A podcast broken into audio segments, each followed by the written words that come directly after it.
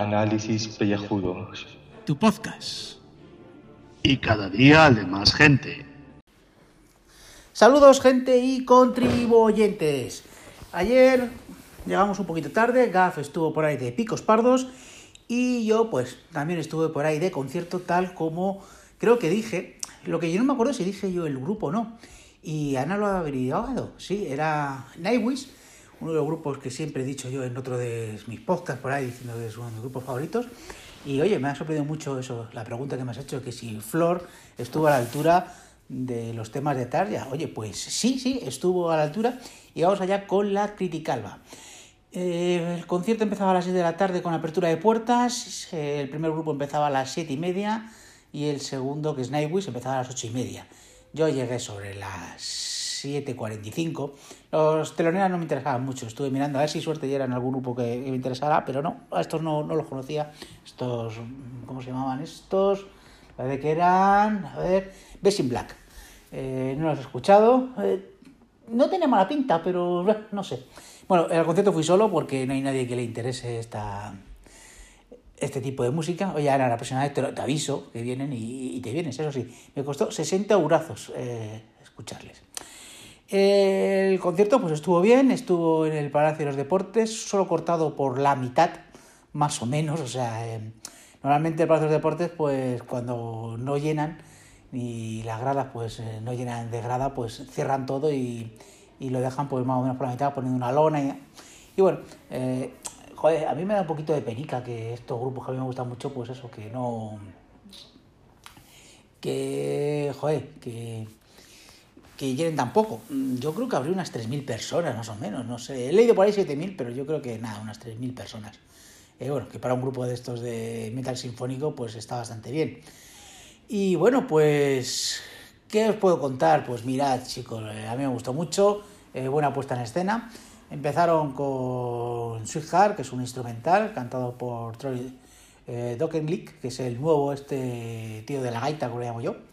Y bueno, hubo una cuenta atrás y tocaron para empezar. O sea, a ver, hay que decir una cosa. Fue un concierto que me gustó mucho por el tema de que tocaron temas clásicos que normalmente eh, yo a Nightwish no lo he escuchado en las tres veces que he ido a los conciertos. Eh, es cierto que este concierto se llama Décadas y es un concierto que lo que hacen es un poquito ser una gira de toda la trayectoria del grupo. Es decir, no era cuando han sacado. Es el típico concierto de que hemos sacado un álbum, entonces tocamos recetas de ese álbum y luego el resto de grandes éxitos. No, no, esto era como una gira de grandes éxitos. O sea que lo más me sorprendió que fueron no grandes éxitos, generalmente canciones mmm, menos conocidas del grupo, con lo cual solamente era para los que nos gusta mucho este grupo. Empezaron con una versión de Dark Chase of Wonders, que a mí me parece brutal. Y claro, ya si la segunda ya es Wish I Had an Angel, que es mi canción favorita, pues ya pues ah, venga, a, a, lo bestia todo, venga. Después tocaron eh, Ten Man Down, que es un clásico no habitual, que a mí pues, oye, eh, me moló bastante. Y después eh, Me, que joder. Claro, todos estos temas los he escuchado yo siempre con, con, con Tarja y escucharlas de la voz de Flor Jansen, pues a mí me parece espectacular. Eh, que joder, que es impresionante que tocasen este, este tema. Eh, después ya Elan, que es una de mis canciones favoritas del último disco, que, joder, que está muy bien. Eh, Sacramento Wilderness, que también estuvo bastante bien. Eh, luego, eh, joder, en acústico, Deep of Poem, que a mí me pareció increíble oír a Flor cantar esta canción. Pues eso, en plan acústico, o sea, me, me encantó. Luego Wishmaster. No, no, perdón, no, Wishmaster no. Tocaron Eden Path, joder, me he equivocado, me he equivocado, me he equivocado. Tocaron Eden Path, eh, luego de los últimos letras, I Want My Tears Back, que es una fiesta que te cagas.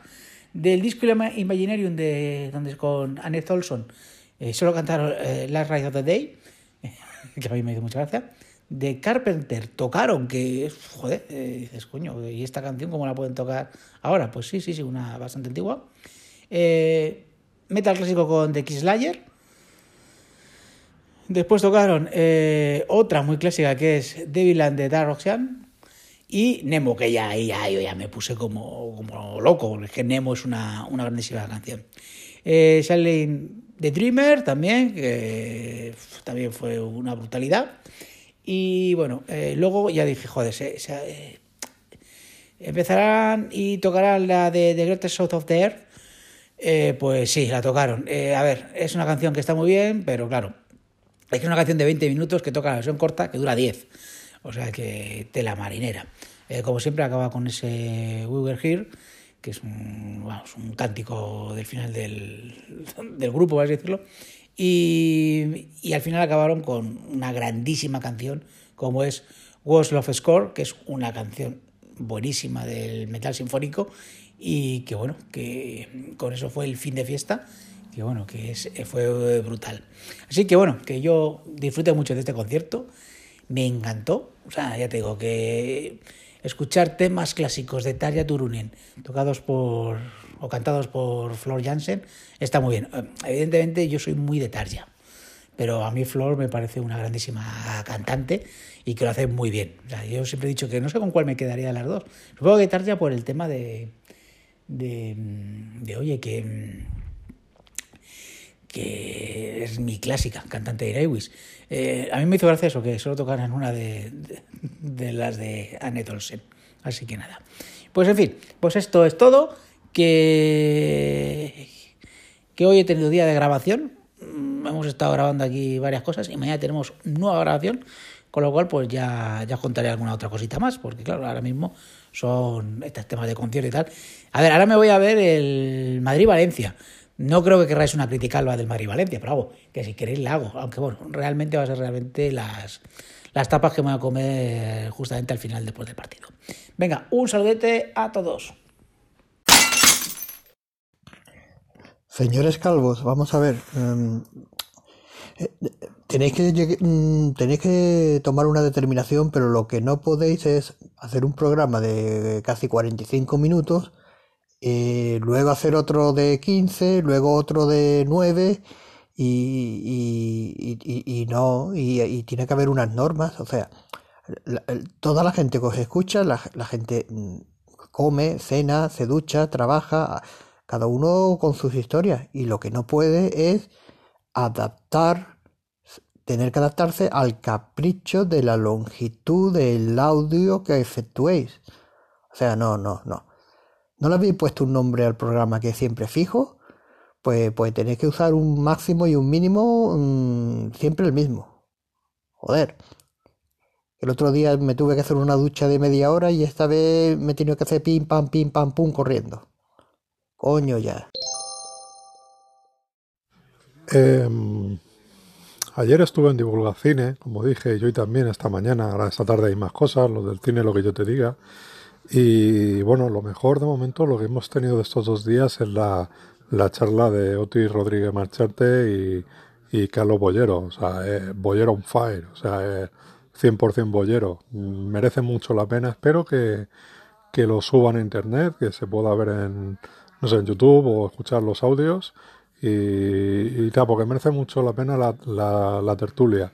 La lástima es que me he tirado media hora y con el brazo levantado, no me han hecho ni puto caso ahí para hacer una pregunta acerca sobre la crítica cinematográfica, sobre qué hay de, de objetividad y subjetividad. En, en, una crítica, pero es que no me da tiempo y esto se está acabando, así que luego sigo hablando, porque esto se acaba aquí ahora mismo. Parece que me va a dar... Saludos queridos contribuyentes, hoy sábado especial Blood Drive. Claro que sí.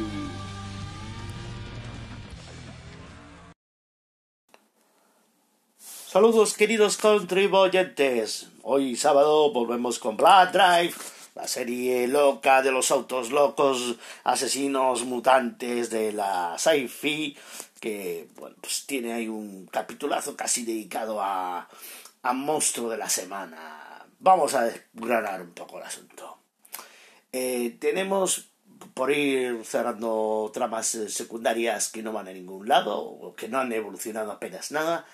A Christopher el negrazo del rabo largo, que la tiene ahí la roboza moza, eh, está la enfermera esta sádica nada, que le va a hacer un acondicionamiento cerebral y piensas tú, ah, va a ser un aparato que te cagas y simplemente le pone ahí unos electrodos en, las, los pezoncicos al negrata y le pega descargas y le hace test de si ves un perrito en la calle, lo llevas al veterinario o lo estampas contra el suelo y cosas así, porque la tía lo que quiere es que se vuelva loco, el hombre psicópata y y el otro santurrón, no, pues lo llevo, me porto bien. Y entonces, claro, lo único así, un poco súper extraño, es que se ha sacado al mago de, estos de predigitación o como se diga, eso, acción.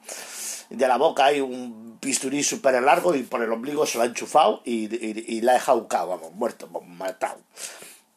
Y luego tenemos al Julian Slink este, el titiritero del Moulin Rouge, eh, metido a vampiro mm, psicodélico, pues que está atendiendo el teléfono pues de la empresa esta, la Enterprises Heart, que, que, dicen que sí, que muy bien su producto, el Blood Drive, como reality sangriento para las masas, pero que le van a hacer unas acotaciones y hacen chistes internos como, por, oye, pues esto de la parejita esta del poli tonto y la tía buenorra, pues sí que sí, pero que chupa mucha pantalla, ¿no?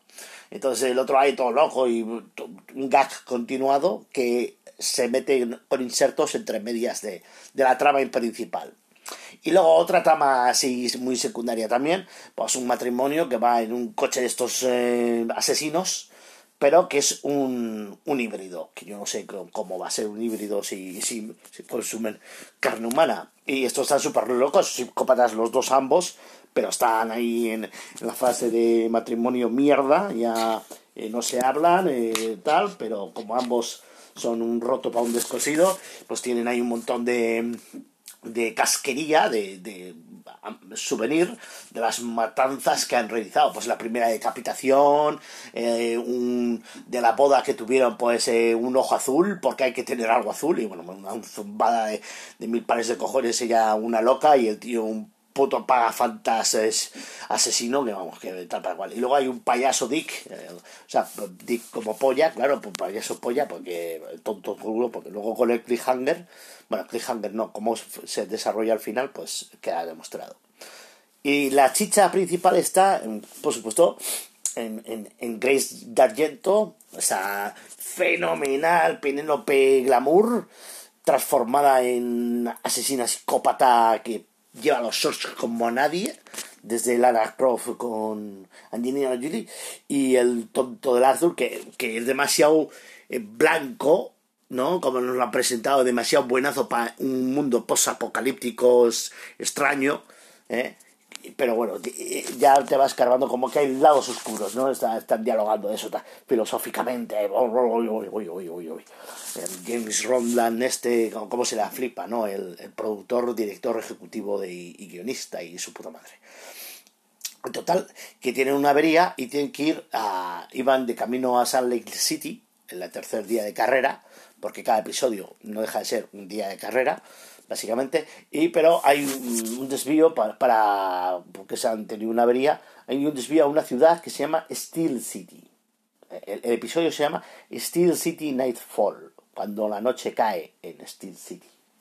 Una ciudad ahí fantasmagórica, industrial a tope, que es un Detroit, pero de la costa oeste, y está ahí macilenta, y bueno, se ve una gasolinera reventada, y antes por un camino de piedra, ni siquiera hay una autopista, es todo súper raro, todo, y llegan allí y todo está hecho una puta mierda, eh, destrozado, eh, ruinas, eh, todo lleno de grafitis asquerosos, como los metros de Madrid, prácticamente, ¿no? Que se cae gachos. Y entonces, pues, los capturan unos tíos que van demasiado limpios, van demasiado limpios para ser real. Ahí el de producción, en dirección artística, tenía que haberles metido más mugre. Luego se explica, porque como son como acólitos que han sobrevivido en esa ciudad, aunque está muy mm, mal cosido la trama en sí, porque es poco verosímil dentro del un propio universo que lo plantea, ¿no? Porque todo es como demasiado limpio para ser. Si estás ahí tirado en esa ciudad y parece que ha pasado años, debía haber más mugre. No está todo roto, pero está como demasiado limpio. pero bueno, es cosa mía. Y hay una tía que hace de product manager, de la supervisor, pues debe ser como la encargada y hacen un ritual ahí de con jerga de Pablo Coelho, pero dentro de la industria. Entonces esto se lo creen todo. Y han sobrevivido a un cataclismo porque a esa ciudad mandaron ejército, dos o tres eh, tropas eh, y la Guardia Nacional y no volvió ni San Cristo. ¿Y todo por qué? Porque ahí estaban experimentando con, un elemento para triplicar o cuatriplicar la capacidad de la gasolina, eh, se llama el trioxin, y la, la tipa está, la supervisora, la morenita, está, está, está bien, Mercedes se llama, y pues era la que dio la orden de usar ese elemento. ¿Qué pasó? Que ese componente se filtró en el agua subterránea y contaminó los acuíferos, y la gente se volvió como una especie de zombie con sangre gasolina y eso es fenomenal para el coche loco que consume carne humana. Entonces la de Argento se le encienden las luces como una bombilla.